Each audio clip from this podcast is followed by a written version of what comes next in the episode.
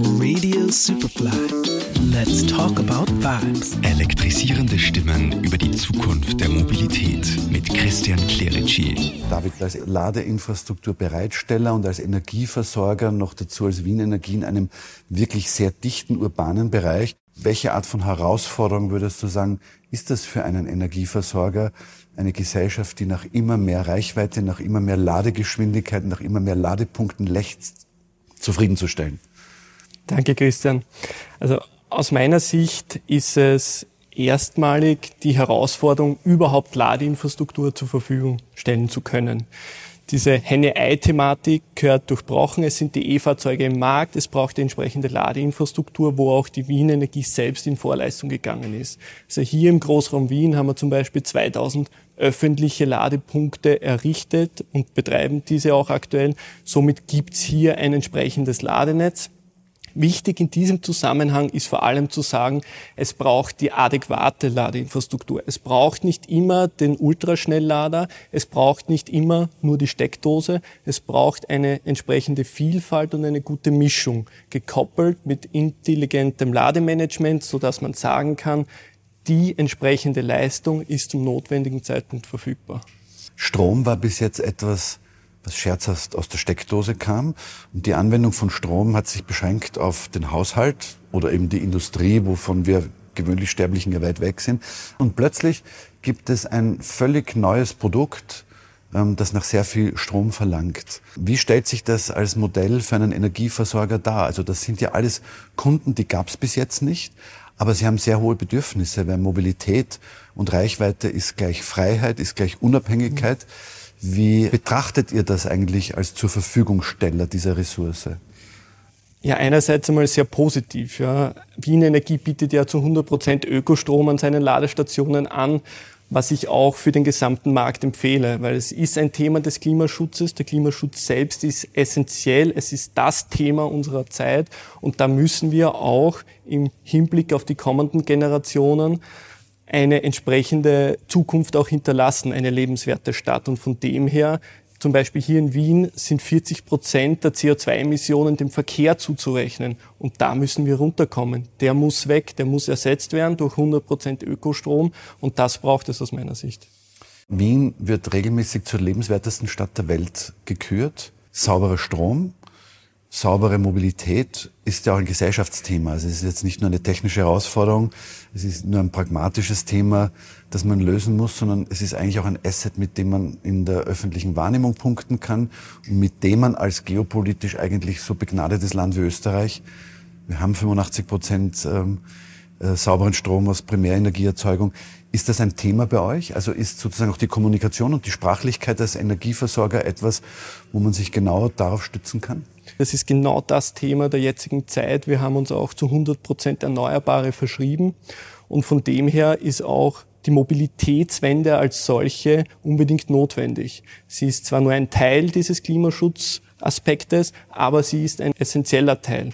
Der muss regenerativ erfolgen, der muss 100 Prozent durch Ökostrom erfolgen. Und vielleicht ein paar Zahlen. Wir haben letztes Jahr über 300.000 Ladungen an unseren Ladestationen gehabt.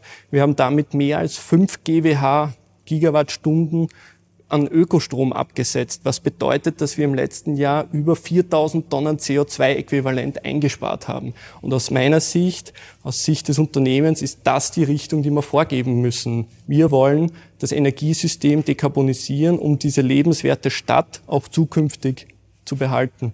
Mythen um Batterien gibt's genug.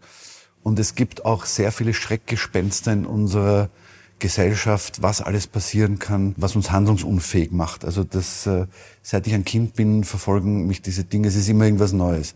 Jetzt schwebt sozusagen die Gefahr des Blackouts über uns, also dem Versagen des Stromnetzes. Jetzt habe ich festgestellt, dass manche Stromnetze intelligenter sind als äh, die Parolen, die am Stammtisch über dieses Thema hin und her fliegen. Ist das ähm, eine reale Gefahr, die man mit Elektromobilität in Verbindung bringen darf? Oder sind wir eigentlich schon so smart in unseren Grids, dass man sagen kann, also wegen Elektroautos brauchen wir uns nicht davor fürchten, dass uns der Strom ausgeht. Also generell würde ich sagen, wir sind smart enough. Wir haben ja nicht die Umstellung über Nacht. Also sprich, wir haben rund fünf, sechs Millionen Fahrzeuge oder PKWs hier in Österreich und die werden nicht von heute auf morgen alle batteriebetrieben sein. In Wien haben wir aktuell so um die 14.000 rein batteriebetriebenen Fahrzeuge, das entsprechende Ladeinfrastrukturnetzwerk dahinter und die entsprechende Kommunikation mit den Netzbetreibern. Dieser Ausbau, um auch die künftigen E-Fahrzeuge entsprechend beladen zu können und das Angebot auch wirklich anbieten zu können, der muss natürlich akkordiert mit der Stadt, mit den Netzbetreibern, mit dem Land sein, um hier wirklich allen, in diesem Sinne Wienerinnen und Wienern, aber auch über über die Stadtgrenzen hinaus die entsprechenden und adäquaten Lösungen bieten zu können. Und da will ich mich bewusst nochmal wiederholen. Es braucht intelligente Ladelösungen. Uns helfen nicht die Wallboxen, die zu Hause hängen, die mit niemandem sprechen und wo ich nur die Leistung abgebe, die still und starr eingestellt wurde. Es braucht Lösungen, die kommunizieren können, die einen Bedarf decken, der auch wirklich vorhanden ist. Weil sonst leben wir auf Gänze, auf Reserve und müssen die Netze entsprechend hochskalieren, obwohl es eigentlich gar nicht notwendig wäre. Und es gibt auch die Theorie, dass sehr viele Elektroautos sowas wie ein riesiger rollender Speicher für erneuerbare Energie ist. Ist das in smarten Grids mitgedacht? Also weil du sagst, die Wallbox muss äh, mit dem Netz sprechen. Wir brauchen nicht überall Schnellladestationen. Was wir aber brauchen, ist eigentlich ein großes Reservoir an ähm, Speicherkapazität. Und ich äh, rechne mir das quasi so aus mit einer Milchmädchenrechnung. Je mehr Elektroautos an diesem Netz hängen, umso eher kann ich erneuerbare zumindest zwischenparken und entlaste damit. Ich glaube, es braucht hier eine Kombination an Lösungen. Natürlich ist der Aspekt der Speicherung in der Autobatterie mit auch einer, der durchaus in der Zukunft äh, eine entsprechende Lösung darstellen kann, aber es wird nicht der einzige sein. Also es braucht Speichersysteme, die entsprechend kommunizieren können, ob das jetzt in der Autobatterie ist oder stationäre Speichersysteme. Das wird es zeigen. Vertrauen, David, ist ein schönes Wort in diesem Zusammenhang. Genau, möchte ich auch genauso nochmal aufgreifen. Also ich glaube, es braucht elektrisch gefahrene Kilometer. Jeder elektrisch gefahrene Kilometer schafft Erfahrung. Diese Erfahrung muss in Erfahrungsberichte münden, sowohl positive als auch durchaus, durchaus negative.